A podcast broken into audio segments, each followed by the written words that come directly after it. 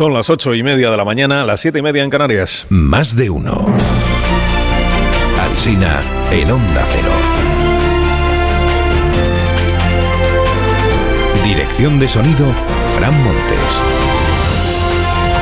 Producción, María Jesús Moreno, Marisol Parada y Alicia Eras.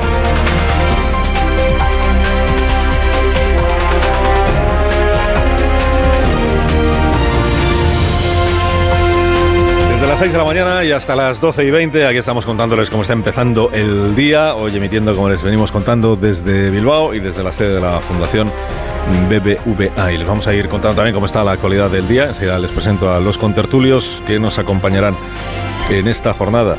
El, el presidente de China, que se apellida eh, Xi, eh, no para de recibir gente, después de recibir al alemán Scholz, al francés Macron, al presidente nuestro del gobierno, a Pedro Sánchez, ha recibido a Blinken, que es el ministro de Exteriores de los Estados Unidos.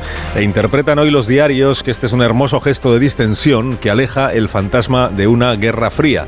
Y también es la última prueba, aunque Marta García ayer nunca me lo vaya a reconocer, de que el asunto aquel de los globos espía, pues, pues, pues nada, pues no, quedó definitivamente pinchado. O sea, iba a ser una crisis mundial, pero bueno, por aquí por las Españas, eh, pactos, listas, expectativas electorales, así se reparte la prensa de esta mañana. Para el diario El País, por ejemplo, el tema sigue siendo el PP y sus negociaciones con Vox. El PP se enreda, es el título en la primera página. Se enreda porque en Extremadura, en Aragón, en Murcia no hay acuerdo con Vox de momento y en Baleares sí lo hay, con Vox presidiendo el Parlamento que hoy se constituye. Hoy Peridis dibuja de nuevo a Santiago Abascal agigantado como un toro, rabo cuernos, que sostiene un enorme aro por el que eh, tiene que pasar en Núñez Feijóo. Y Abascal le cita a Feijóo y hoy le dice, vamos muchacho, acabemos la faena. Y Feijóo está tapándose el hombre ahí como puede, mientras Cuca Gamarra sostiene una pancarta que dice no a la violencia de género chico. El diario.es dice que el PP de Feijó, esta expresión ya eh, se repite cada día, el PP de Feijó hace suya la censura ideológica de Vox en la escuela, porque está ofreciendo el llamado veto parental, antes eh, primero se llamó el PIN parental, para cerrar acuerdos de gobierno. Para la razón, el tema sigue siendo lo que, lo que hará Núñez Feijó si gobierna, o cuando gobierne, porque la razón da por hecho que va a gobernar. Revisará una a una las leyes aprobadas gracias a Bildu. En portada lleva además el diario La Razón la entrevista a Pedro Sánchez ayer en este programa con este título. Dice, Sánchez busca restaurar su credibilidad y reniega ahora de Bildu y de Irene Montero. Público dice que marca distancias con Bildu y que esa es la forma de intentar retener al votante más conservador del PSOE y que ahí se incluye calificar de desdichadas las declaraciones que la semana pasada hizo el delegado del gobierno en Madrid respecto de Bildu. Lo de renegar de Irene o negar a Irene, como dice Rosa Belmonte, se repite también en casi todos los diarios esta mañana. Y la explicación está en el dato demoscópico que aporta el diario El Mundo. Dice, el PSOE pierde 837.000 votos masculinos por la gestión de Podemos en el Ministerio de Igualdad. Sectores del PSOE, dice la información, reconocen el rechazo en círculos masculinos de la sociedad que digo yo que no son sectores del PSOE, que es que lo dijo el presidente del gobierno ayer en este programa, cuando mencionó a amigos suyos de 40 o de 50 años, los amigos incomodados del presidente. En el español, lo que cuenta hoy Fernando Garea es que al mismo día siguiente de las elecciones municipales, del día 28, se puso en marcha ya desde el Palacio de la Moncloa la operación Borrado del Pasado, que incluye distanciarse de Podemos y encapsular la gestión de Irene Montero. Autoenmienda a la totalidad, dice la información, que añade que feministas socialistas han mostrado a este periódico su perplejidad porque el presidente asuma ahora tesis que rechazó durante toda la legislatura y se las atribuya en exclusiva a la ministra, las que él en realidad apoyó durante estos últimos años. Pero bueno, que ya lo dijo ayer el presidente, He tenido cambios de posición política en algunos asuntos, sin duda alguna. sin duda alguna. Si, si los ha tenido, ¿por qué no los va a seguir teniendo? La interpretación de 20 minutos es esta. Dice, Sánchez aprovecha las diferencias entre Yolanda Díaz e Irene Montero para enterrar la coalición con Podemos y visualizar una nueva coalición con Sumar. En el Independiente leo esta mañana que hay satisfacción en Ferraz porque Pedro Sánchez se haya abierto a medios hostiles para hacer pedagogía y tumbar mantras del Partido Popular. Interpreta Juanma, Moreno, eh, Juanma Romero que con su presencia ayer en este programa Sánchez buscaba convencer a aquellos votantes que pudieron abandonarle y que todavía podrían volver a apostar por el PSOE el próximo 23 de julio. Casimiro García Vadillo escribe que ha comenzado así el presidente su heroica ascensión al Everest electoral. Dice que está actuando como si la victoria de la izquierda dependiera únicamente de él. Sáenz de Ugarte añade en el diario.es que el presidente se ha puesto las zapatillas de correr porque ahora ve que le falta tiempo para convencer a sus antiguos votantes de que merece otra oportunidad. Este es un enfoque interesante que es el de el posible error de haber convocado unas elecciones generales con tanta premura. Ahora le falta tiempo para conseguir el objetivo que se ha planteado. Ya dijo ayer aquí el presidente que la fecha de las elecciones la decidió él, efectivamente. La decidió él y, solo él. Más opiniones sobre la entrevista de ayer. Eh, Ignacio Camacho en ABC. Dice, el problema es que el hombre que dirige la nación se ha desdicho tantas veces a sí mismo que su credibilidad no se sostiene. Cuartango. Sánchez eludió la cuestión de a qué medio se refiere cuando habla del acoso que sufre su gobierno. Dijo que hay desproporción de la derecha en las tertulias y en los informativos, y las dos cosas son falsas. Ribasés escribe en La Razón que Sánchez es un profesional de la resistencia y del comportamiento dual, y, eso que es, y que es eso lo que le permite contradecirse sin rubor para alcanzar sus objetivos. Y Paco Maruenda en su artículo lamenta, porque le gustó, que la entrevista no se alargara más. Y yo también, Paco. Yo también, pero es que no, pero es que no había más tiempo. O el presidente no tenía más tiempo. Yo sí, toda la mañana. Muy a favor del entrevistador se declara Raúl del Pozo en el mundo, pero claro, es que es amigo del entrevistador. es colaborador del programa, que va a decir Raúl del Pozo? En Voz Populi, Rubén Arranz impugna la pregunta que le hice a Sánchez sobre lo del espejo. Dice Rubén Alsina debía modificar la estructura de su pregunta. Hubiera sido mejor trasladarle qué cree el presidente que los españoles piensan cuando observan su fotografía y no qué es lo que ve él. Y tiene razón Rubén, y esto me lo apunto para la próxima. Y en el confidencial, la única opinión sobre la entrevista es la que escribe su jefe de opinión, Esteban Hernández, que se declara defraudado. Dice, la esperada entrevista fue enormemente decepcionante. La irrelevancia de la mayoría de los temas que se trataron señala un alejamiento diáfano de la esfera política y mediática de las necesidades de nuestro país. El diálogo a Esteban le resultó infructuoso, banal y falto de perspectiva. Si le entiendo bien, la conversación debió haber versado sobre la hipótesis que él plantea, un quizá, un quizá de que los votantes de izquierda no se hayan movilizado el 28 de mayo por la distancia que existe entre los grandes indicadores económicos y los eh, cotidianos. Quizá, insiste el articulista, sin atreverse creo a afirmarlo como un hecho, quizá el mal momento de las izquierdas tenga ahí una de sus causas. Europa es un gigante débil, hay tensión entre Estados Unidos y China y en España ni siquiera estamos pensando cómo actuar en este nuevo mundo porque estamos dándole vueltas a la terminología de género o, o si el presidente es o no es simpático. Y después de leer eh, a Esteban Hernández yo creo que tiene toda la razón. Después de leerle, yo mismo estoy decepcionado.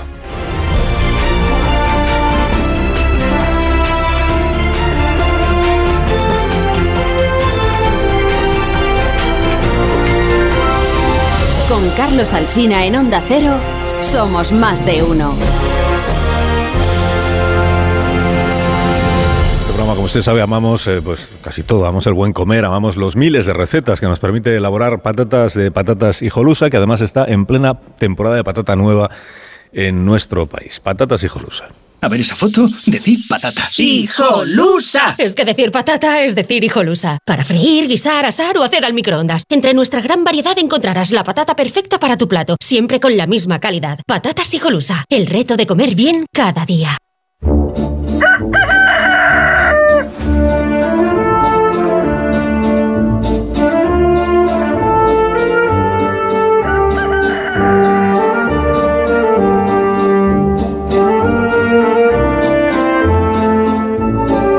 Aquí es del Gallo La Torre, como cada mañana a esta misma hora. Buenos días, Rafa. Buenos días, Carlos Alsina. Oye, ya es curioso que la noticia de una entrevista largamente esperada sea un tema tan imprevisto. Sánchez regresó a más de uno, con el tono de, voz de un locutor de madrugada. Fíjese usted, te decía. Eh, sabemos que un dirigente político baja el tono de su voz como pretende hacerse perdonar algo.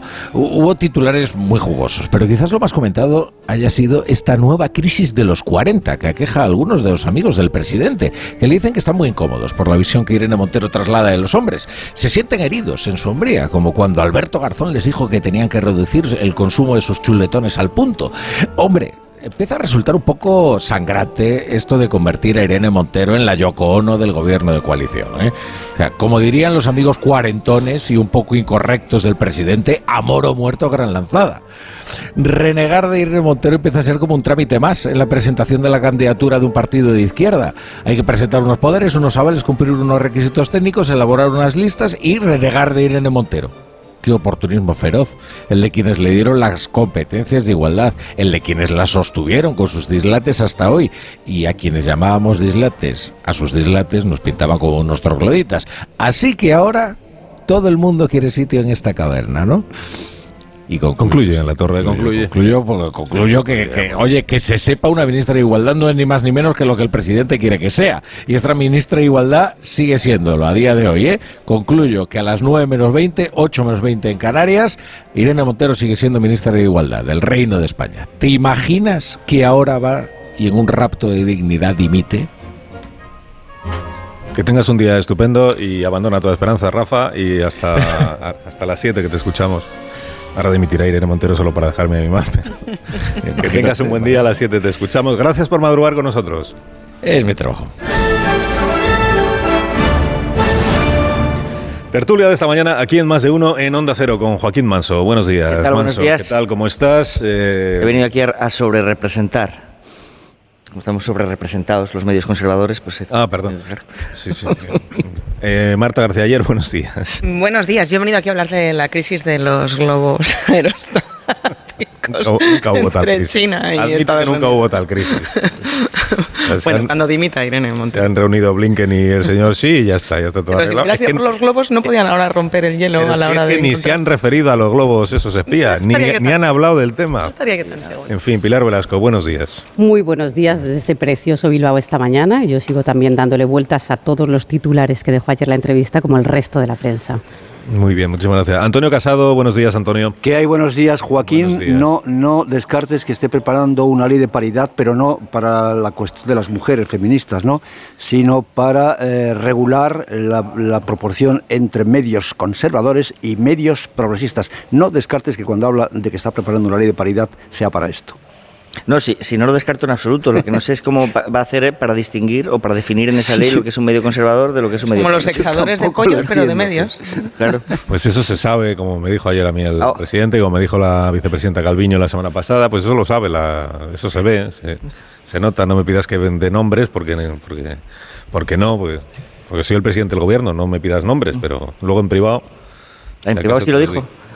Eh, no- la verdad es que no tuvimos tiempo, porque eh, se, se estiró, se alargó la entrevista y el presidente tenía una agenda que cumplir. Eh, pero tenía compromiso en el Palacio de la Moncloa. Antes de que hablemos de todo lo que queráis sobre... Bu- Buenos días, Carlos. Buenos días, Amón. ¿cómo estás? Creía que te, creía que te habías olvidado de mí, Sí, estando de- como estoy a tu derecha. No, no, pues creías bien, porque en efecto me, me había olvidado.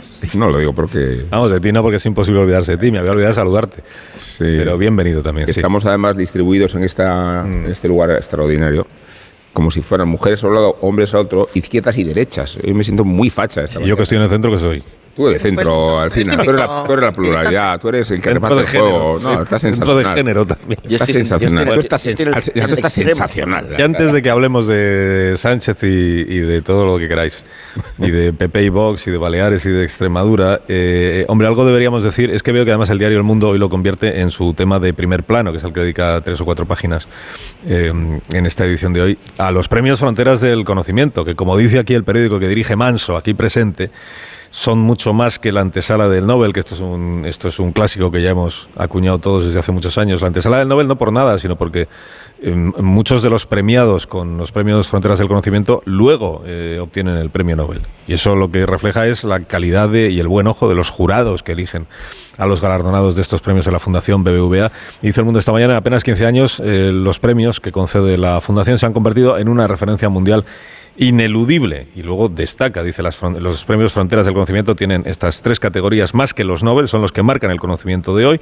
Y a diferencia de los Nobel, no establece un límite al número de ganadores. Esto es otra de las diferencias. ¿Alguna cosa quiere decir el director del mundo sobre la propia información de su periódico? Sí, no, si no me equivoco, porque yo, al contrario que tú, no tengo la información delante, en solo 15 años han participado 21 premios Nobel. hay 21 personalidades que fueron premiadas aquí en los, en los, en los fronteras del conocimiento que posteriormente obtuvieron el premio Nobel. Y eso por sí solo es un dato muy expresivo de que estamos ante una de las iniciativas de impulso filantrópico más destacadas que se da en, en nuestro país, además aplicándose a la innovación y a la investigación científica, también a las artes, pero sobre todo el elemento diferencial yo creo que es que son los, galardones que se dirigen a la investigación científica. Y em, en un momento de cambio disruptivo que vive todo el planeta, pues entiendo que es una iniciativa muy destacada y yo estoy muy orgulloso de estar aquí. Muy bien, eh, yo estoy muy orgulloso de que estemos todos aquí, también de que estés tú. Luego hablen- recibiremos a uno de los premiados, eh, con el premio mm, Fronteras del Conocimiento de Economía, eh, Política y Gestión de Empresa. Y hablaremos, si os parece bien, de la relación entre la política y la economía y de los estudios que al respecto han hecho algunos de estos expertos. Bueno, entonces, eh, la entrevista. En la entrevista veo que en los periódicos hoy sobre todo lo que se destaca eh, son dos cosas, que además ocuparon buena parte de la conversación. Y ambas eh, tienen una, mis- una misma eh, intención. Uno es lo de Bildu y otro es lo de eh, las políticas, los discursos de la ministra de Igualdad, o el discurso que ha hecho la ministra de Igualdad. Digo que ambos tienen la misma intención porque es, digamos, separarse o sacudirse lo que el presidente entiende que son dos lastres en este momento para sus expectativas electorales. Uno es lo de Bildu, Bildu, Bildu, que, se comprobó ya en la campaña electoral de las municipales por las listas aquellas que hizo Bildu y que se volvió a comprobar la semana pasada porque el delegado del gobierno en Madrid se pegó un tiro en el pie cuando dijo aquello de que Bildu había eh, contribuido más a salvar vidas de los españoles que, las derechas, que las derechas, confundiendo además quienes habían apoyado eh, las prórrogas de los estados de alarma con quienes no lo habían hecho. Bildu nunca apoyó las prórrogas de los estados de alarma, como bien sabe el presidente del gobierno, e ignoraba o no recordaba su delegado del gobierno. Por tanto, sobre Bildu, ayer el presidente insistió en esto de que no se puede afirmar que él ha gobernado con Bildu porque no ha formado parte del gobierno de España y que lo que ha habido son acuerdos parlamentarios, acuerdos en algunas cuestiones, eh, que, no suponen para él una alianza, digamos, que a él se le pueda se le pueda reprochar. Y lo otro, lo de, lo de los, eh, las políticas o los discursos del Ministerio de Igualdad. Esto de poner el foco en el hecho de que la manera de conducirse de Irene Montero ha hecho que votantes, porque él hablaba de amigos suyos, pero bueno, se entiende que se está refiriendo a votantes de nuestro país, hombres de entre 40 y 50 años, que es lo que él dijo, que se han sentido eh, incómodos o incomodados, supongo que es lo que incomodados por los discursos de Irene Montero que encarna un feminismo de confrontación y no un feminismo de integración. Eh, ¿Por cuál de los dos asuntos os parece más interesante iniciar vuestras reflexiones sobre la entrevista? Podéis opinar sobre la entrevista con, con absoluta libertad, con absoluta independencia. Si, si os pareció banal, intrascendente y, equivocados todos los asuntos que se plantearon, también lo podéis decir, que para eso estamos aquí. Luego ya no vengáis más, pero... Asusta un poco la- el condicionamiento. No, ayer hablábamos mucho de... No, la falta de condicionamiento es lo que siempre asusta a un tertuliano. No, que hablábamos ayer sobre el impacto de la entrevista y sobre la impresión que daba respecto a, a cuál era la actitud de Sánchez. Y yo creo que mm, desde la perspectiva que es, en la que nos encontramos físicamente cerca de él, y por cierto, del despliegue de, de escoltas como si viniera la CAN en sus tiempos de mayor eh, opulencia, pues a mí me impresionó la, condición esta inconmovible del presidente del gobierno, el no darse por aludido cuando lo zaherías con, con algunas preguntas, la capacidad de amortiguar que tiene los golpes y no por ausencia de golpes, ¿no? sino por la facilidad y naturalidad con, las, con la que los encajaba. Y esto o es el resultado de una actitud zen eh, sobrenatural que le permite preservarse de, todo daño, o, o es un ejercicio de cinismo, o sobre todo redunda en una falta de credibilidad, porque ante ciertas preguntas hay que responder con cierta enjundia.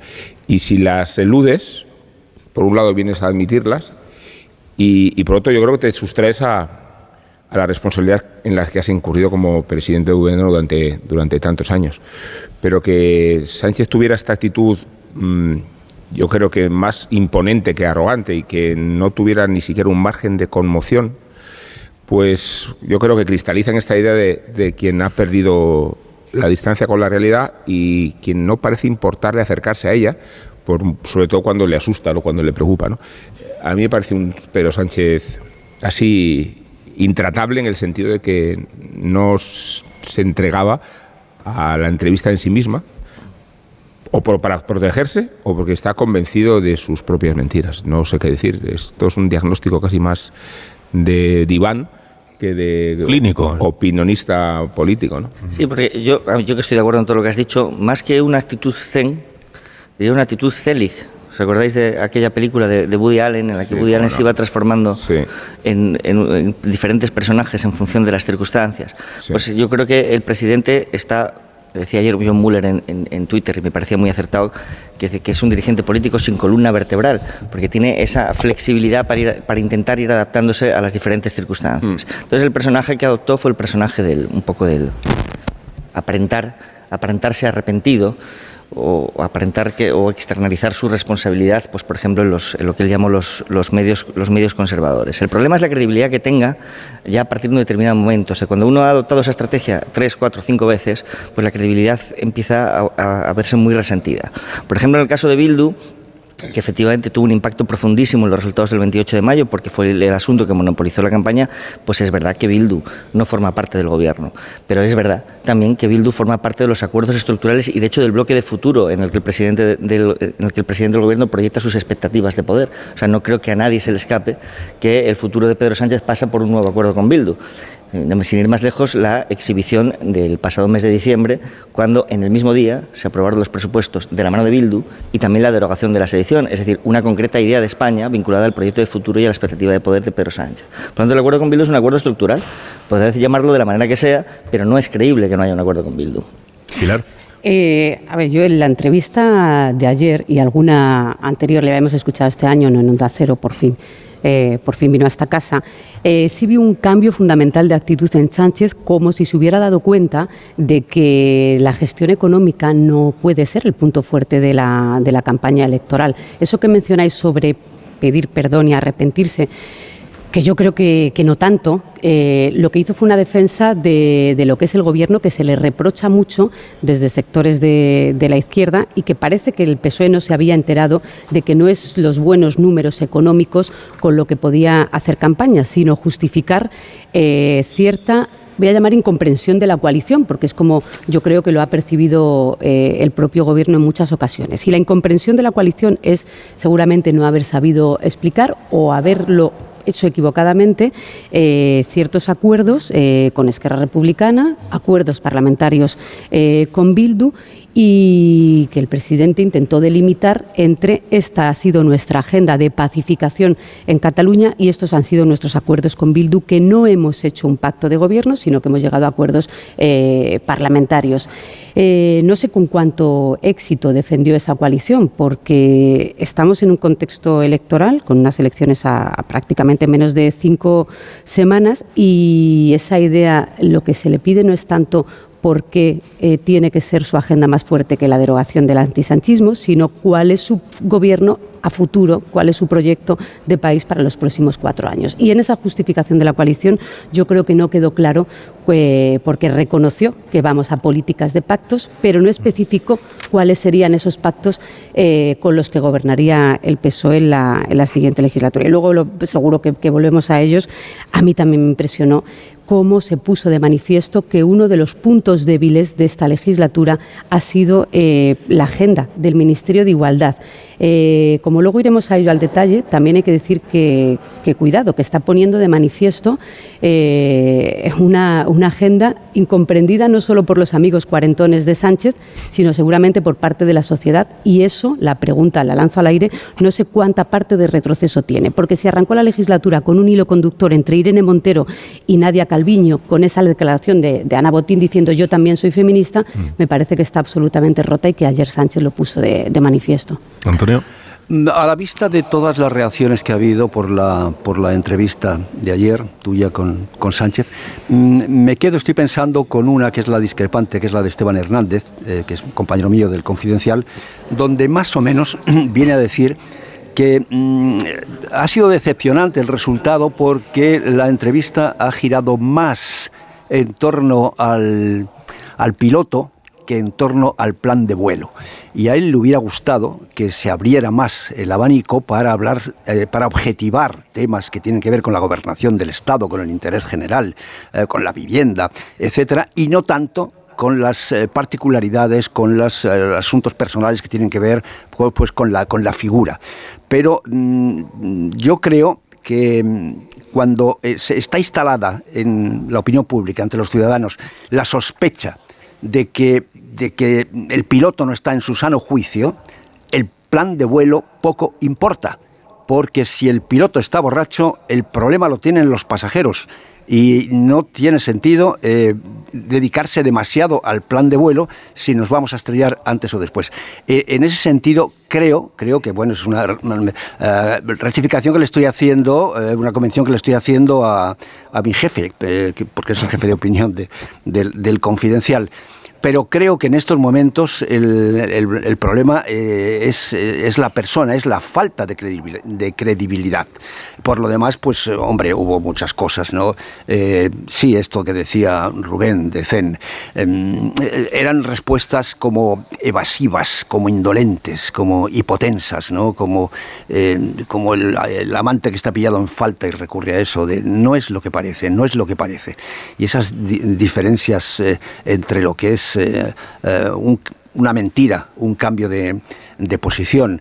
Mm, son muchas cosas, son muchas cosas en las que, mm, por las que yo creo que a pesar de que siempre creí que era bueno para, para eh, Sánchez comparecer en un medio que, tenía unos oyentes, en este caso de, Onda Cero, eh, hostiles, que no son muy favorables a la causa, a la causa del sanchismo, era donde tenía algo que ganar, claro, porque ir a, ir a, medios eh, afines no tiene ningún sentido.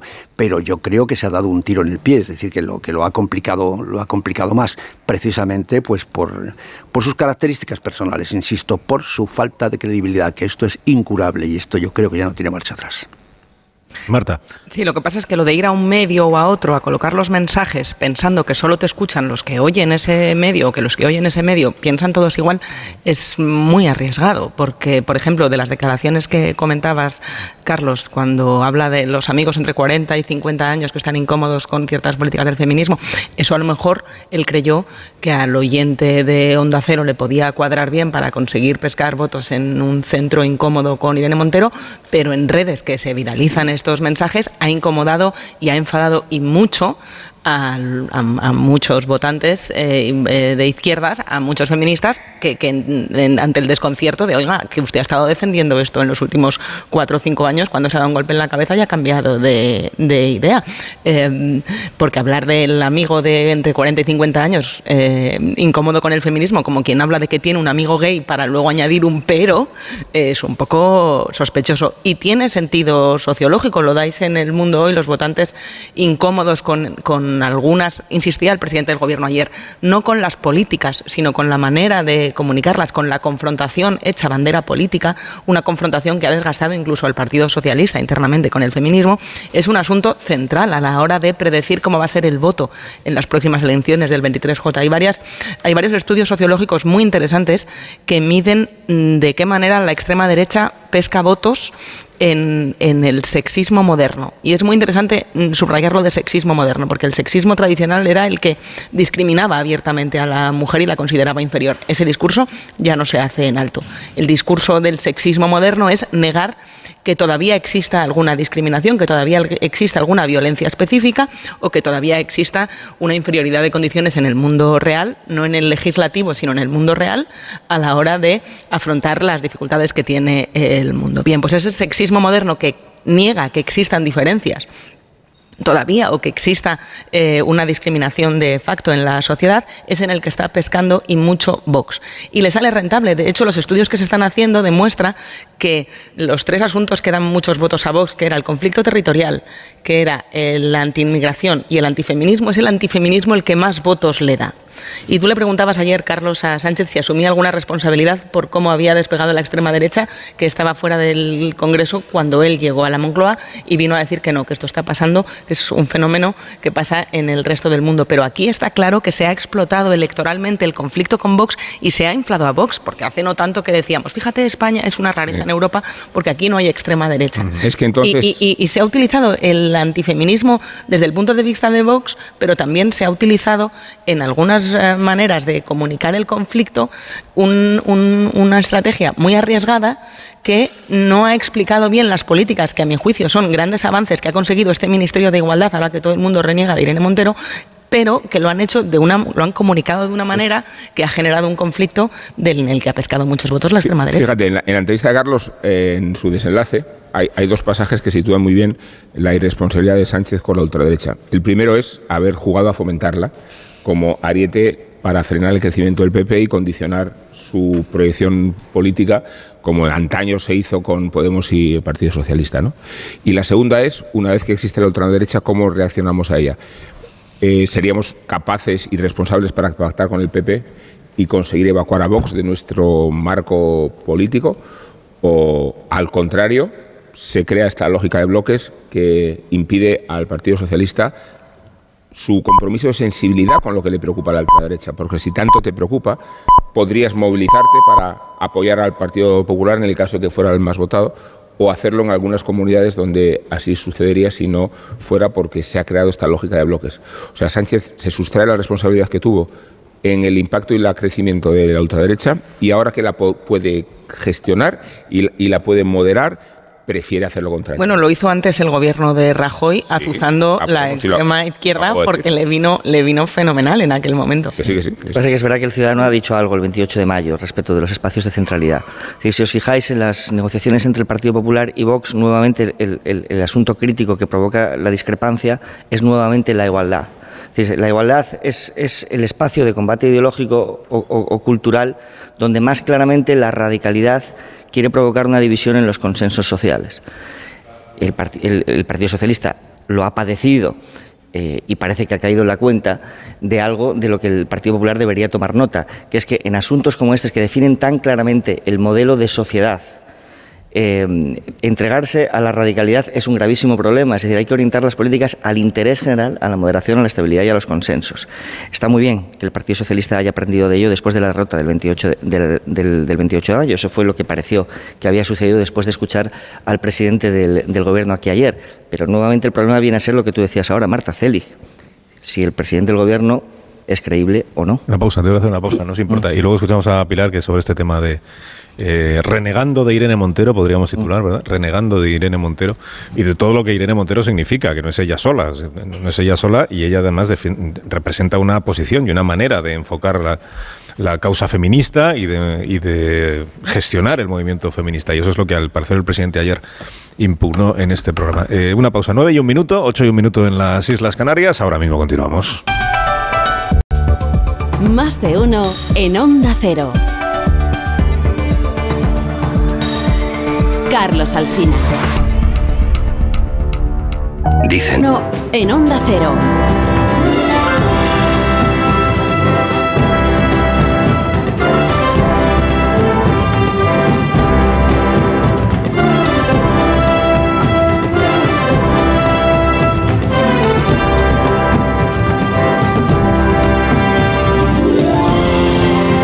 9 minutos, una hora menos en las Islas Canarias, en tertulia esta mañana con Pilar Velasco, Marta García Ayer, Joaquín Manso, Antonio Casado y Rubén Amón. Estamos dando una vuelta al asunto de las cosas que dijo ayer el presidente del gobierno, incluida esta esta última de eh, sus amigos eh, de 40-50 incomodados por el discurso sobre el feminismo que se ha hecho desde el Ministerio de Igualdad. Antes de escuchar a Pilar Velasco, os apunto que Yolanda Díaz, la eh, es ya presidenta de Sumar, o todavía no han aprobado el organigrama. Bueno, la candidata de Sumar a la presidencia del gobierno, la vicepresidenta del gobierno. Yolanda Díaz, esta mañana en la cadena SER, Yolanda Díaz está invitada también a venir a este programa cuando ella lo desee y seguro que lo hará antes del 23 de julio sobre este asunto de lo que dijo ayer el presidente del gobierno. Ha dicho la vicepresidenta segunda, que ayer no se manifestó sobre esta cuestión. De hecho, yo no comparto esto que dijo ayer el presidente. Creo que lo que ayer dijo sobre sus amigos eh, de mi edad es una incorrección.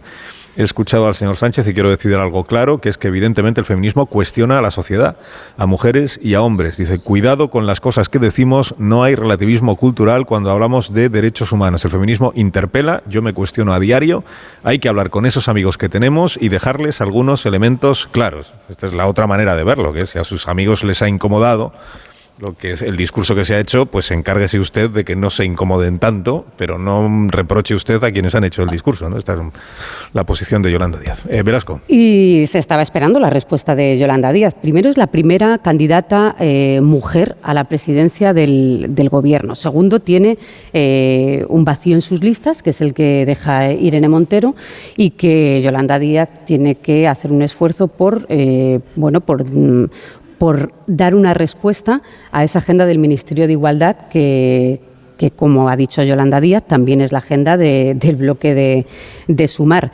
Eh, a mí me sorprendió lo de los amigos de 40 y 50 de Sánchez, porque, fíjate, ayer mismo decía, hizo Zapatero otras declaraciones y hizo una defensa a ultranza de lo que es el feminismo y cómo en su recorrido personal ha llegado a ser feminista y por qué defiende esa agenda de la igualdad de la mujer por delante de, muchas otras, porque está interconectada con otras muchas agendas. ¿no? Y, a Sánchez le, ocurrió que en esa eh, incomprensión de la clase media de hombres eh, que le rodea a la agenda feminista, eh, no continuó la frase, no dijo ¿y entonces qué? No dijo en qué, cómo se traduce eso, qué políticas hay que hacer desde un gobierno progresista precisamente para que una serie de hombres no se sientan atacados por una agenda que te está diciendo que continúa habiendo brecha de, en los salarios, que continúan las mujeres teniendo dificultades para llegar a consejos de, de administración, que no se han corregido tanto esas brechas en los últimos cuatro años, no solo por, porque las políticas de igualdad son lentas, sino porque hay muchas, porque hay resistencias o, la propia violencia, violencia de, género que es tremenda. ¿no? Lo que pasa es que mientras eh, ponemos de manifiesto las contradicciones que Sánchez también pone de, manifiesto en el otro lado del, bloque el escenario, el escenario me parece tremendo porque estamos hablando de que los gobiernos del Partido Popular con Vox en menos de 24 horas eliminan las consejerías o las concejalías en ayuntamientos de igualdad, cuestionan las políticas de género. El señor Abascal dice que es una cuestión ideológica y tampoco hay una respuesta contundente de Feijó sobre por qué no es una cuestión ideológica la violencia de, género. A mí me parece que en, esta guerra entre las contradicciones de Sánchez con las políticas de, igualdad o la falta de defensa de esas políticas de igualdad, eh, también hay un vacío en la derecha. A mí me parece preocupante en el fondo. Es muy interesante eso que dices, Pilar. La diferencia entre lo que llamamos ahora de Yolanda Díaz y de Pedro Sánchez es el es y el debe ser. Pero lo que decía ayer Sánchez está pasando. Es verdad que existe esa generación de hombres mm, de cristal. A lo mejor no son los más jóvenes los, los, los, que son tan frágiles. Esa generación de cristal resulta que son los hombres entre 40 y 50 a los que les están cambiando las reglas del juego de la masculinidad y están muy desconcertados. Ese votante existe y ahora mismo está muy incómodo.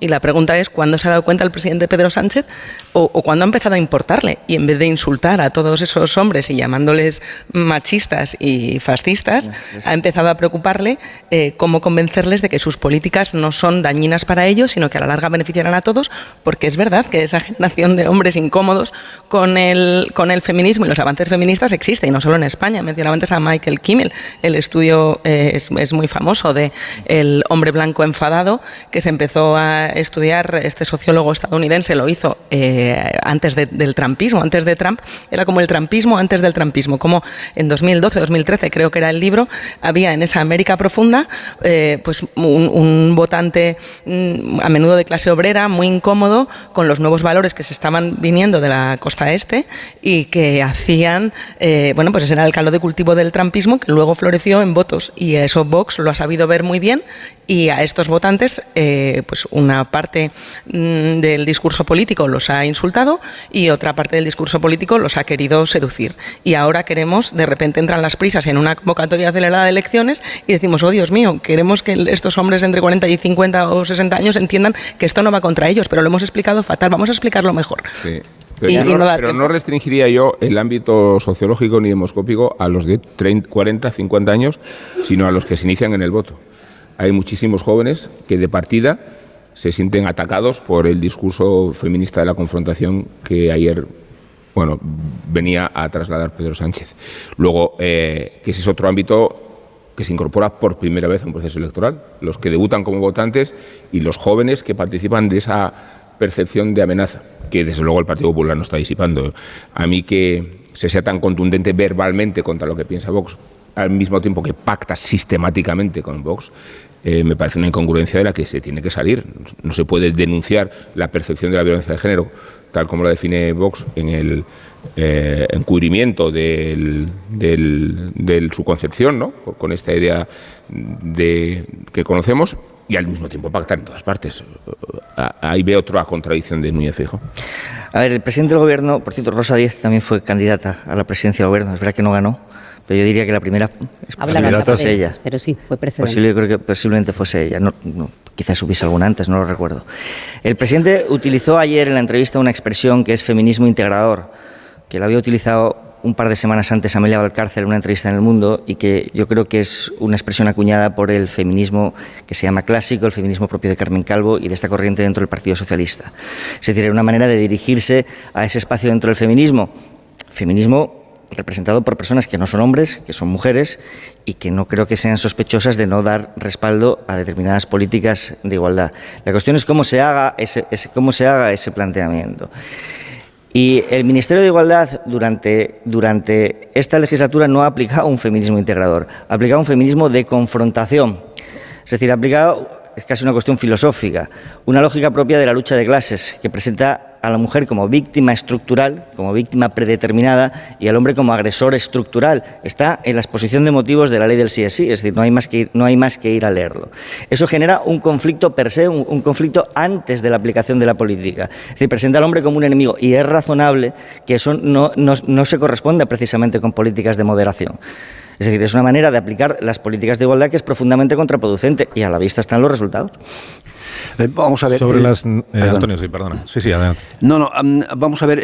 a mí me parece que tenía razón en, una cosa eh, Sánchez cuando denuncia el feminismo de confrontación. En eso estoy completamente de acuerdo y creo que eso han sido unos excesos que ha llevado a cabo dentro de su ministerio, los ha representado mm, Montero. Pero por otra parte, lo que no se puede, lo que no es de recibo es que se desmarque de, esas, de esas políticas de confrontación porque él es el presidente del gobierno. Tiene razón Fernando Garea en, su tesis, no, no es presentable que de repente ahora descubra que el feminismo real, que el feminismo, el feminismo bueno es el, del PSOE, el de Carmen Calvo, y el malo es el de, el de Irene Montero.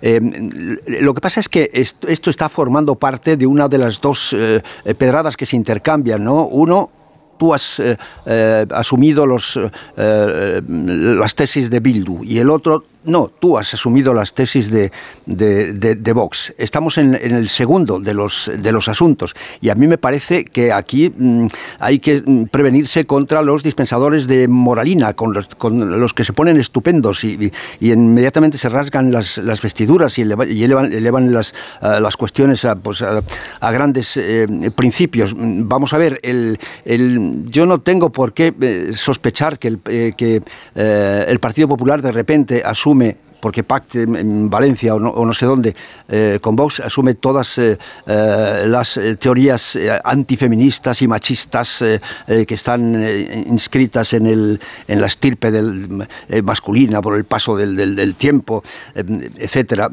Porque, por una parte, tiene una mayoría, no creo que una mayoría como la que tiene el Partido Popular respecto a Vox se deje cautivar, se deje secuestrar, y por otra parte hay imperativos legales de mayor cuantía, que son las leyes orgánicas, que en este, en este caso las de igualdad o la ley del sí es sí, la reforma.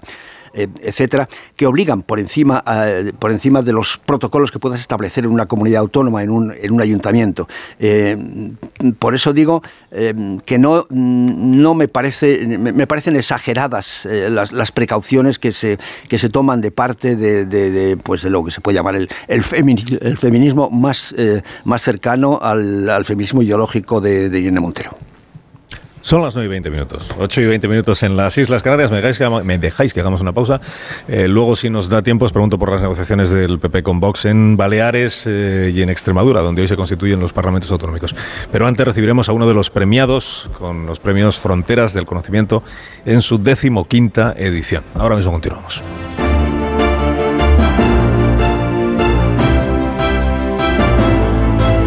Más de uno. Onda Cero. Carlos Alsina. Un anuncio de línea directa con el... 9 de la mañana, una hora menos en las Islas Canarias. Estamos en más de uno aquí en la radio, en Onda Cero. Estamos emitiendo desde Bilbao, desde el Palacio San Nicolás, que es la sede de la Fundación BBVA. Y el motivo de que estemos aquí es que hoy se entregan los premios Fronteras del Conocimiento, vigésimo quinta edición. Y ayer ya fueron recibidos los premiados y tuvieron ocasión de conocer el, el Guggenheim, bueno, de conocer o de volver a visitar el Guggenheim y de disfrutar de una buena jornada en Bilbao. Y recibimos la visita esta mañana de Torchas Persson, que es uno de los galardonados de este año, es profesor del Instituto de Estudios Económicos Internacionales de la Universidad de Estocolmo, es galardonado en el Premio Fronteras del Conocimiento en la disciplina de Economía, Finanzas y Gestión de Empresas. Profesor, buenos días y muchas gracias por acompañarnos. Um, hello, hello. Y, y buenos días a Faifi Bermúdez, que es la intérprete que nos acompaña siempre que venimos a Bilbao. Hola, buenos días. Y en cuyas manos estamos para eh, desarrollar esta conversación. He leído, eh, profesor Persson, he leído que usted visitó España siendo muy joven, que en realidad usted eh, iba a estudiar medicina y que algo le llevó a cambiar eh, su eh, orientación académica y a decidirse por la economía y por la economía política. Su, su visita a España tuvo algo que ver en ese cambio de decisión? Actually, it had uh, a lot to do with the change La of verdad mind. tuvo mucho que ver con ese. Um, so con ese I was um, before starting university. I was um, entrar en la universidad uh, wanted to learn some languages, and uh, I worked aprender one year uh, as a tour guide in y Spain, trabajé en España como guía turístico And it happened to be the para last year turistas of suecos y fue durante el último año de Franco I was, this was going to be a gap year que before se suponía que iba a ser una especie de sabático antes de entrar a la escuela de medicina. Pero. Pues, and, uh, ya sabes cómo son estas cosas, era un entorno muy interesante, había como un, un cambio que se sentía ya en el aire. I met some of my my classmates who Y algunos de mis compañeros ya habían entrado talking en about la their escuela de medicina y estaban hablando de, pues, de sus trying to temas, understand what was going on in Spain, pero yo estaba I tratando de entender lo que estaba sucediendo en España y dije, pues me voy a uh, tomar algún tiempo para entender un poco mejor esta sociedad y a partir de allí decidí estudiar ciencias económicas y políticas. Eh, Dos preguntas muy cortas. Una, ¿se arrepiente de, de la decisión que tomó? No. No. And in fact, um, last year when I was on the De hecho, el año pasado, uh, cuando estuve en la Comisión sueca, me tocó hablar de algunos comeback temas médicos y eh, pude hacerlo decentemente. Eh, y dos, ya que estuvo aquí eh, en el último año del franquismo, hoy estamos en el año 2023. Eh, ¿es, posible que España sea una de las naciones europeas que más ha cambiado en los últimos años? Absolutely. Definitivamente.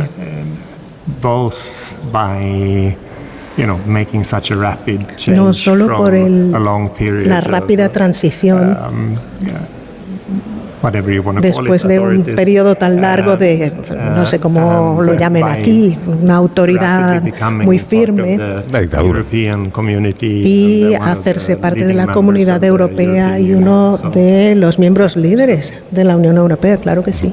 A ver, cómo explicamos a nuestros oyentes eh, qué es lo que estudia, investiga el profesor Persson. La relación entre la economía y la política. La, la visión eh, clásica, o no sé si antigua, eh, decía los políticos toman decisiones, los gobiernos toman decisiones, los parlamentos toman decisiones y eso influye en la actividad económica. La- visión actual lo que dice es que son vasos comunicantes, ¿no? están relacionadas las decisiones políticas con las decisiones económicas, unas influyen en las otras. Uh, uh. ¿Es algo así? More or less how it works? Uh, that's more or less how it works. It's a system Es algo así. in, in both Efectivamente, lo que sucede en una dirección afecta a la otra. Hay que eh, contemplar los temas que están en la encrucijada entre las ciencias uh, económicas y las ciencias políticas. Es posible que eh, los economistas del pasado no investigasen mucho la política porque decían, pues eso se lo dejamos a los políticos. Y los científicos políticos no investigaban economía porque eso era otro campo que no les correspondía. Es fundamental para la prosperidad de un país como el nuestro, pero es fundamental la eh, estabilidad de las instituciones la higiene de las instituciones, la higiene democrática, de la calidad institucional. Uh, yes, of course it is. Uh, well, sí, por supuesto que sí lo es. Y uh, además, esa es una de las hipótesis de trabajo de nuestra investigación. Y efectivamente, la estabilidad democrática es vital y también que es se sigan las directrices democráticas, la forma de elegir el gobierno parlamentario, presidencial, la forma en que se elige el poder judicial por representación proporcional o cualquier otro método. Todo esto y los, la motivación de estos políticos tiene un efecto sobre las acciones de los ciudadanos, no solo como electores, sino también como entes económicos. Y allí es donde se produce esa interacción. En nuestro país eh, hemos tenido estos últimos cuatro años el primer gobierno de coalición entre dos partidos desde la anterior etapa democrática de, los años 30. Eh, he leído que de sus investigaciones se desprende que un gobierno de coalición tiende a ser más caro que un gobierno de un partido en solitario y que tiende también a aumentar la deuda pública de ese país en el que hay un gobierno de coalición. ¿Esto siempre sucede?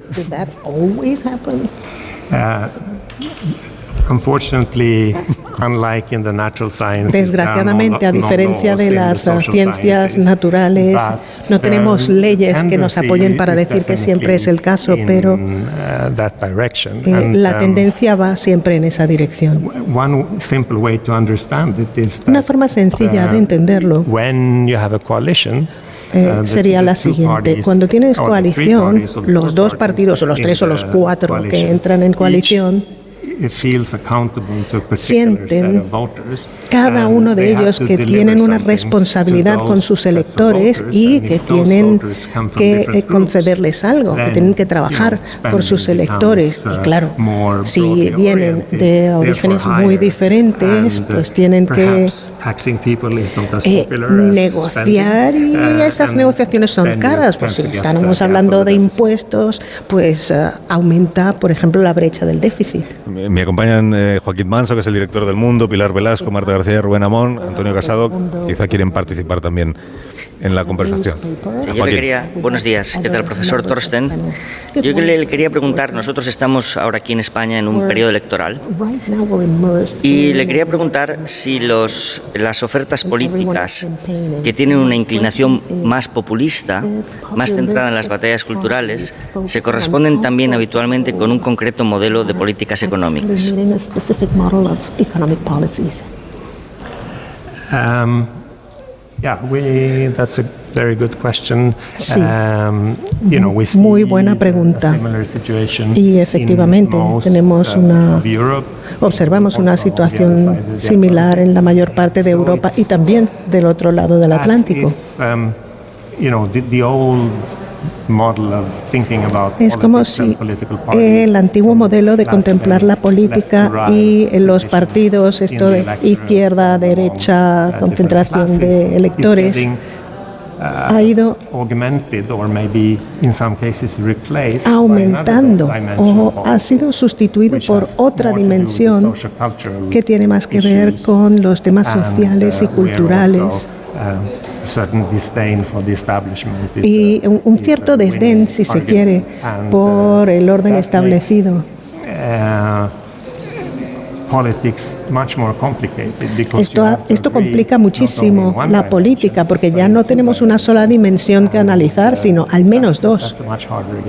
Y es mucho más complicado. Lo hemos, lo hemos observado recientemente en Finlandia eh, como los conservadores tradicionales se han concentrado en Suecia, también hemos tenido una situación similar. Es, estos gobiernos de coalición nos han llevado a esto.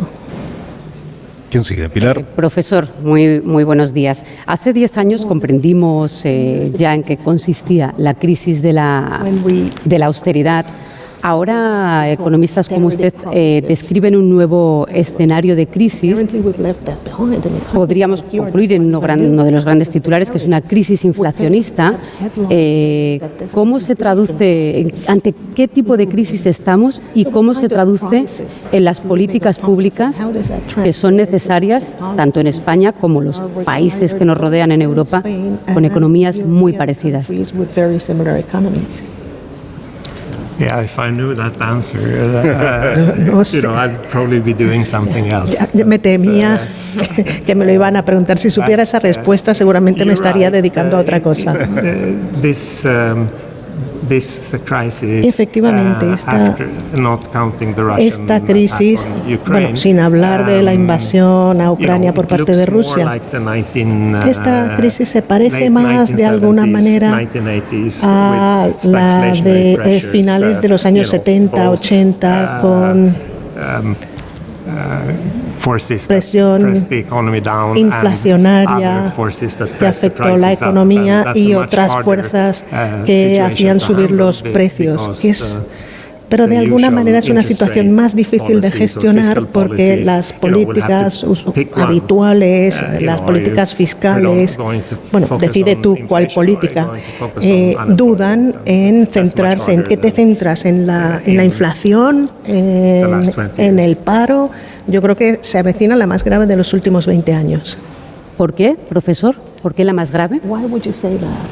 Why, why the, uh, in the past uh, 20 years? Why the most serious one?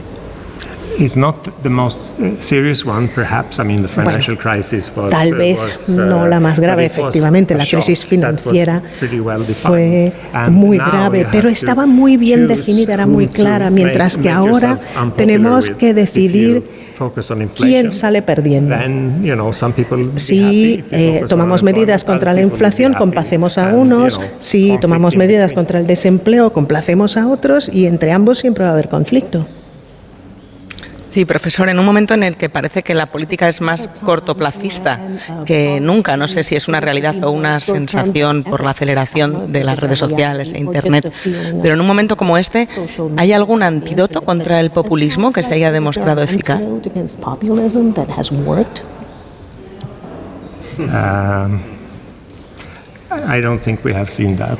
No creo que hayamos visto ninguno, hasta ahora no. Amón, la última.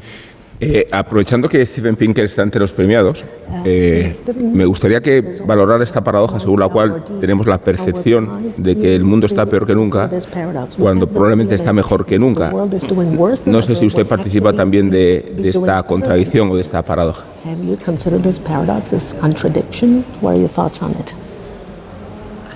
Um, Yeah, you, you're right to a certain extent. sí, hasta, um, hasta cierto punto uh, tienes razón sí que lo he pensado. claro, para para ti como periodista o eh, para alguien que tiene la lógica de los tiempos tan mediáticos que vivimos, pues tendemos a, dramatizar un poco la situación. No, no, no, nos tomamos tanto tiempo para, la, para, eh, para pensar y las noticias más espectaculares siempre tienen que ver con el conflicto. Y cuando piensas mucho en el conflicto, pues tiendes a pensar que no nos va bien. Y no solo en este país, en, mi país también y en muchos otros vemos que hay esa percepción. Profesor Persson, muchas gracias por habernos acompañado esta mañana y deseo que siga disfrutando de Bilbao. Es una ciudad espléndida. Thank you. Ha comido, le han dado bien de comer, le, han invitado a comer, le han dado bien de comer. Sí, gracias. Gracias, profesor. Ya hasta cuando usted quiera. Menos 20 a las 10 de la mañana, una hora menos en Canarias. Hacemos una pausa ya, la última, de verdad. Y a la vuelta vuelta rematamos el análisis de la actualidad de esta mañana.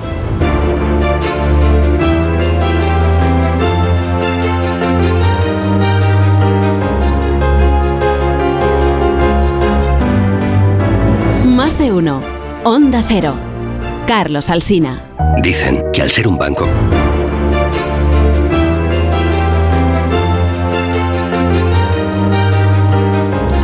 14 minutos a las 10 de la mañana, una hora menos en las Islas Canarias, con Antonio Casado, Pilar Velasco, Joaquín Manso, Marta García Ayer y Rubén Amón. Rematamos ya, si os parece, el análisis de los asuntos que tenemos por delante. Bueno, tenemos por delante hoy la constitución, lo hemos dicho, de los parlamentos de Baleares, que en cada comunidad autónoma los plazos son distintos, los calendarios son diferentes y por tanto se van constituyendo los parlamentos autonómicos pues cuando toca en cada sitio. Hoy toca en Baleares y toca en Extremadura. Recordamos que en Extremadura ganó las elecciones el Partido Socialista, señor Fernández Vara, aunque el PP y Vox eh, suman más que el PSOE y que en Baleares ganó las elecciones la señora Proens, que es del Partido Popular, y que ha alcanzado ya un acuerdo para gobernar la comunidad autónoma con ayuda de Vox y ya veremos si formando parte o no del gobierno de, Baleares. El hecho de que eh, ayer se anunciara este acuerdo, todavía no se conocen los detalles, pero se anunciara también que Vox se hace con la presidencia del Parlamento Balear y que el responsable de Vox en las Islas Baleares lo que va a ser es candidato al Congreso de los Diputados, digamos que se quita en medio de la política autonómica, es lo que hace pensar que es probable que en Baleares sí consiga el PP el que era su objetivo, que es gobernar en solitario, firmando un pacto de legislatura un pacto de gobierno con el partido de Santiago Bascal, pero sin entregar consejerías, ¿no? o entregar, por decirlo así, entregar consejerías o entregar la presidencia del Parlamento Autonómico a cambio de que no haya consejerías de Vox. Esto en Baleares, en Extremadura ya hemos contado que a Vox no le vale esa fórmula, está insistiendo en ella la señora Guardiola, pero que de momento ahí no hay acuerdo a la vista y vamos a ver cómo queda constituida hoy la mesa del Parlamento extremeño. ¿Algún comentario queréis hacer sobre el puzzle este de los pactos? Hoy dice el país el PP se enreda con los pactos en las comunidades autónomas. Pactos eh, siempre con Vox, se entiende. Bueno, en el caso de, en el caso de Baleares, Marga Provence tiene 25 diputados, sobre una mayoría absoluta de 30, suma más que todos los partidos de izquierda, con lo cual entra dentro de lo natural que reclame un gobierno en solitario y la salida de Jorge Campos, del líder de Vox en, en Baleares, efectivamente así lo indica. Yo creo que quedan algunas discrepancias eh, por dirimir en el, asunto de la, en el asunto de la imposición lingüística, es decir, en el asunto de la, libertad de elección de los padres em, de, la, lengua vehicular de la enseñanza, hasta que se extiende esa, libertad de elección y que una vez que lo cierren, pues el, acuerdo quedará sellado. Es más difícil el caso de Extremadura, donde efectivamente el Partido Popular, claro, está en una situación más complicada porque necesita el voto afirmativo de Vox. No le vale con su abstención, con lo cual también entra dentro de lo natural que Vox reclame un precio más alto, reclame entrar en el gobierno. Y hoy es un día clave, porque si no hay acuerdo y ese acuerdo no se refleja en la composición de la mesa del Parlamento, sí que hay un riesgo de, elecciones anticipadas. En el, en el, buen entenderse, Vox tiene esa capacidad de presión porque sí que es una de esas plazas el que se entiende que la mayoría de derecha es prácticamente un asunto milagroso, con lo cual al Partido Popular no le conviene en absoluto ir a una convocatoria electoral. Por eso y por otro motivo, que es que tampoco ah, entiendo yo que Alberto Núñez Fijo le interese exteriorizar en absoluto que su relación con Vox puede conducir a un, a un eventual bloqueo. Si lo que está intentando trasladar es que eh, lo que ocurre en las comunidades autónomas es lo que puede ocurrir en el gobierno de la nación, es decir, si obtiene una mayoría muy estrecha no le va a quedar otro remedio que meter a Vox en el gobierno, pero si la tiene muy amplia, como en Murcia o Baleares puede gobernar en solitario, desde luego el modelo que no le interesa mostrar es el de una repetición electoral. Eh, el gran pacto de Valencia da la sensación de que ha envalentonado a Vox. Lo cierto es que hace una semana María Guardiola, la posible presidenta del Gobierno de Extremadura, hace una semana estaba negociando sola con los diputados de Vox y hoy está Jorge Busadé a esta hora creo que acaba de empezar la comparecencia, estaba anunciada para las 9 y 45, está en Mérida eh, poniendo las condiciones, desde la cúpula de Vox, poniendo las condiciones sobre cómo se debe formar el gobierno de Extremadura. Hace una semana Guardiola estaba en no van a entrar en el Parlamento, eh, puede que no entren en el gobierno y que a cambio se les diera, bueno, pues una docena de direcciones generales. Eh, ahora mismo parece muy difícil y sería el gobierno, ahí estoy con Manso, que podría derivar en una posible repetición electoral. Está empate, recordar en escaños con Guillermo Fernández Vara, no es la lista más votada y necesita ese sí de Vox, que son cinco diputados. ¿no? Eh, los pactos se están complicando en los, en los gobiernos y en los parlamentos que están, que están por cerrarse desde repito, ese gran acuerdo de Vox en el que se les dieron las consejerías clave, sitio en el Parlamento y, bueno, y, un pacto que, sí, que ha envalentonado a Vox y que está complicando que se cierren otros, otros gobiernos eh, porque, porque ahora dirige las negociaciones pues efectivamente desde Madrid. Es que eso de que eh, al PP le perjudicaría sí o sí la amenaza de la repetición electoral, eh, yo vamos no sé en qué nos podemos basar para afirmar tal cosa. Eh, a lo mejor hoy por hoy sí, pero eh, como la, semana pasada, como dice Pilar, la sensación hubiera sido otra, hubiera sido que Vox mm, se metía en un serio problema si, si daba la, transmitía la sensación de ser el, organismo, el, elemento que bloquea la posibilidad de, gobernar y no es un socio útil. Al final, lo de la amenaza de la repetición electoral tiene mucho del espejismo que se crea de quién está en una posición de fuerza. Y la falta de pericia negociadora en Valencia ha debilitado mucho la credibilidad del PP a la hora de ser, eh, de imponer su manera de hacer las cosas. Estar firmando pactos con Vox en los que se adapta, se adopta el lenguaje de Vox hace que se pierda mucha credibilidad cuando se trata de afirmar que no van a tener nada que hacer ni que decir en unos pilares que el PP insiste en que son fundamentales, pero que no es capaz de defender ni siquiera en lo formal. Antonio. Eh, bueno, son, son cuatro casos eh, distintos, ¿no? El de Baleares, Murcia, Extremadura, Aragón. Parece que lo de Baleares ya está hecho. Y en lo demás, pues es el, va a ser la resulta de un curioso cruce entre la aritmética y las intenciones. La, la aritmética, bueno, ya lo dijo Platón, que el, que el, hombre era el, animal más inteligente porque sabía contar, ¿no? A partir de ahí, pues manda, mandan los, manda la relación numérica que hay entre los escaños que tienen unos y los que tienen otros. Y luego están las intenciones de, los, de los mercaderes, claro, porque una cosa es la aritmética y otra cosa es el interés del mercader. Eso lo explicaba muy bien ahora eh, Joaquín, los intereses que tiene eh, cada uno, lo que le puede perjudicar, pero ahí tenemos que entrar en procesos de intención eh, que vete tú a saber. Eh, yo en principio creo que, por ejemplo, la repetición de elecciones favorecería al Partido Popular. Es decir, si Vox eh, provoca una, situación de repetición de elecciones, a, mí me parece que está claro que eso favorece en la repetición aumentar, o sea, favorecería el aumento de la cosecha electoral del Partido Popular, del grande. Vamos a conocer la actualidad económica y financiera de esta mañana y así completamos el repaso por las cuestiones fundamentales del día. Y lo vamos a hacer de la mano del Premio de Periodismo Económico KPMG Rosa del Río Ignacio Rodríguez Burgos, nuestro director jefe de Economía, eh, muy merecidamente reconocido, galardonado. En el premio lo recibió en la tarde-noche de ayer y lo pudo recibir en compañía de algunos de los más ilustres compañeros de la redacción de, Onda Cero, entre los que naturalmente no estábamos ninguno de nosotros. perdimos el coche. No porque no seamos ilustres, sino porque estábamos en Bilbao. Se habla de un gran discurso de, Ignacio. Bueno, es que, es, es que no me cabe ninguna duda, fíjate que yo sin escucharlo lo afirmo. ¿Por qué? Porque entre los méritos que ha subrayado el jurado de este premio, además de la trayectoria de Ignacio y de su conocimiento de la materia económica, está la cultura enciclopédica que le adorna. Ignacio Rodríguez Burgos, supongo que muy abrumado por estos comentarios. Buenos días. Hola, muy buenos días. Pues sí, muy abrumado y muy emocionado y muchas gracias por, por vuestro apoyo y por vuestras palabras. De todas maneras, estuvisteis presentes. ¿eh? Recordamos allí con, cariño, sabíamos que estabais ahí defendiendo el fuerte y además teníais que estar hoy en, Bilbao, en, la Fundación BBVA, en Fronteras del Conocimiento. Deciros que... Mm, pero un momento, Ignacio, pero un momento. Pero es, es cierto que hiciste un gran discurso. Bueno, yo hice un discurso, lo que yo pienso de la radio y de la información y de la libertad de expresión de opinión y de publicación, ¿eh? que a veces se nos olvida, pero lo interesante es que vayan unidas, ¿no? Y después, bueno, pues también hablé de los riesgos que hay con, con no solamente con las noticias falsas, las fake news, sino con algo todavía mucho más peligroso que es la desinformación organizada ¿eh? e intencionada, ¿no? El poder, ya sabes, Siempre, siempre ha habido problemas en esto de la libertad de expresión y no de ahora, sino de siempre. Lo único que cambia son las herramientas por las cuales eh, pues la libertad de expresión eh, está siempre amenazada. Y es importante porque la libertad de expresión no es un derecho de los periodistas, es un derecho del pueblo. De la sociedad, eso es. Bueno, pues enhorabuena de nuevo, Ignacio Rodríguez Burgos. Eh, siempre se dice, pero en este caso es que es muy cierto, es muy merecido este premio. Estamos todos muy contentos. Bueno, y en medio minuto me cuentas la actualidad económica de pues muchas gracias y en medio minuto te cuento que las bolsas suben, aunque hay signos mixtos en Europa, en Asia se han impuesto las pérdidas, ahora os explico por qué.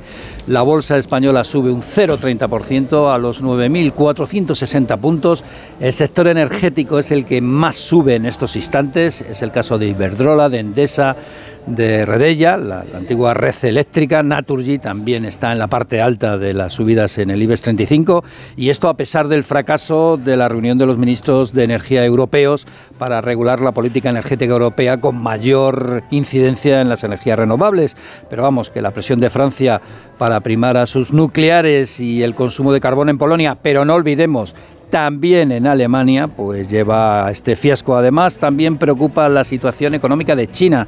El Banco Central de China ha rebajado los tipos de interés de nuevo y ahora al 3,55%. Se esperan más estímulos económicos. Eh, China crece alrededor del 5%, pero para una potencia de 1.300 millones de habitantes que necesita crecer con fuerza y crear todos los años 50 millones de puestos de trabajo, pues un 5% no le parece suficiente. Así que estaremos atentos. Gracias Ignacio y que tengas un día estupendo. Un abrazo. Bueno, Amón, ¿a quién quieres indultar en esta mañana? Bueno, os cuento que Luis Buñuel concibió el Ángel Exterminador sin banda sonora, quizá esperando o predisponiendo que Tomás Hades, británico de origen judío-sirio, convirtiera la película en una ópera medio siglo después y que lo hiciera en el Festival de Salzburgo, con los honores y los síntomas de un acontecimiento.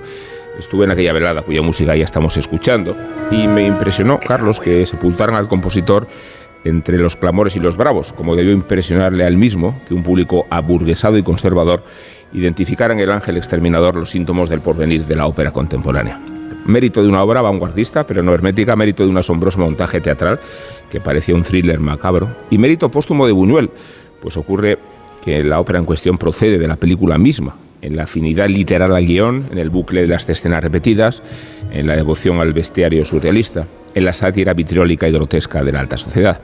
Indultamos a Thomas Hades, claro, premiado por la fundación del BBVA en las fronteras del conocimiento y ejemplo de un compositor que disfruta de la gloria en vida con solo 52 años y que ha convertido la ópera contemporánea en un fenómeno complejo y asequible a la vez. Luis Buñuel no había imaginado que el ángel exterminador alojaba en su embrión el porvenir de la ópera. Y no es una hipérbole, el propio Hades ha reconocido la influencia absoluta del cineasta y ha necesitado casi 10 años para atreverse a resucitarlo en una sesión de espiritismo que podemos celebrar aquí como un hito cultural de nuestro tiempo.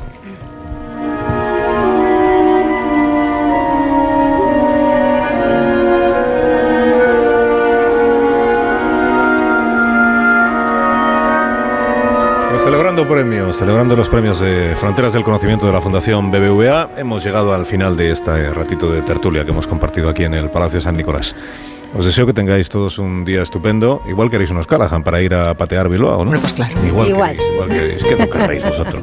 Marisol, buenos días. Buenos días, Carlos. Pues les traigo la nueva colección de verano de Callahan que ha sido diseñada para garantizar vuestro bienestar. Y el secreto de Callahan para ser el zapato más cómodo del mundo es su innovador diseño de la suela patentada Adaptation que reproduce los movimientos del pie al caminar. Los pies de cada persona son diferentes y también es única su forma de caminar. Por eso Callahan se adapta a tus pies. Disfruta caminando con la mejor tecnología para caminar. Los Callahan fabricados en España por expertos artesanos a la venta en las mejores zapaterías y en callahan.es. Tecnología, diseño y confort a buen precio. Adiós Joaquín Manso, adiós Pilar Velasco, adiós Marta, adiós Antonio. Adiós, adiós. Adiós Amón, hasta mañana. Hasta mañana.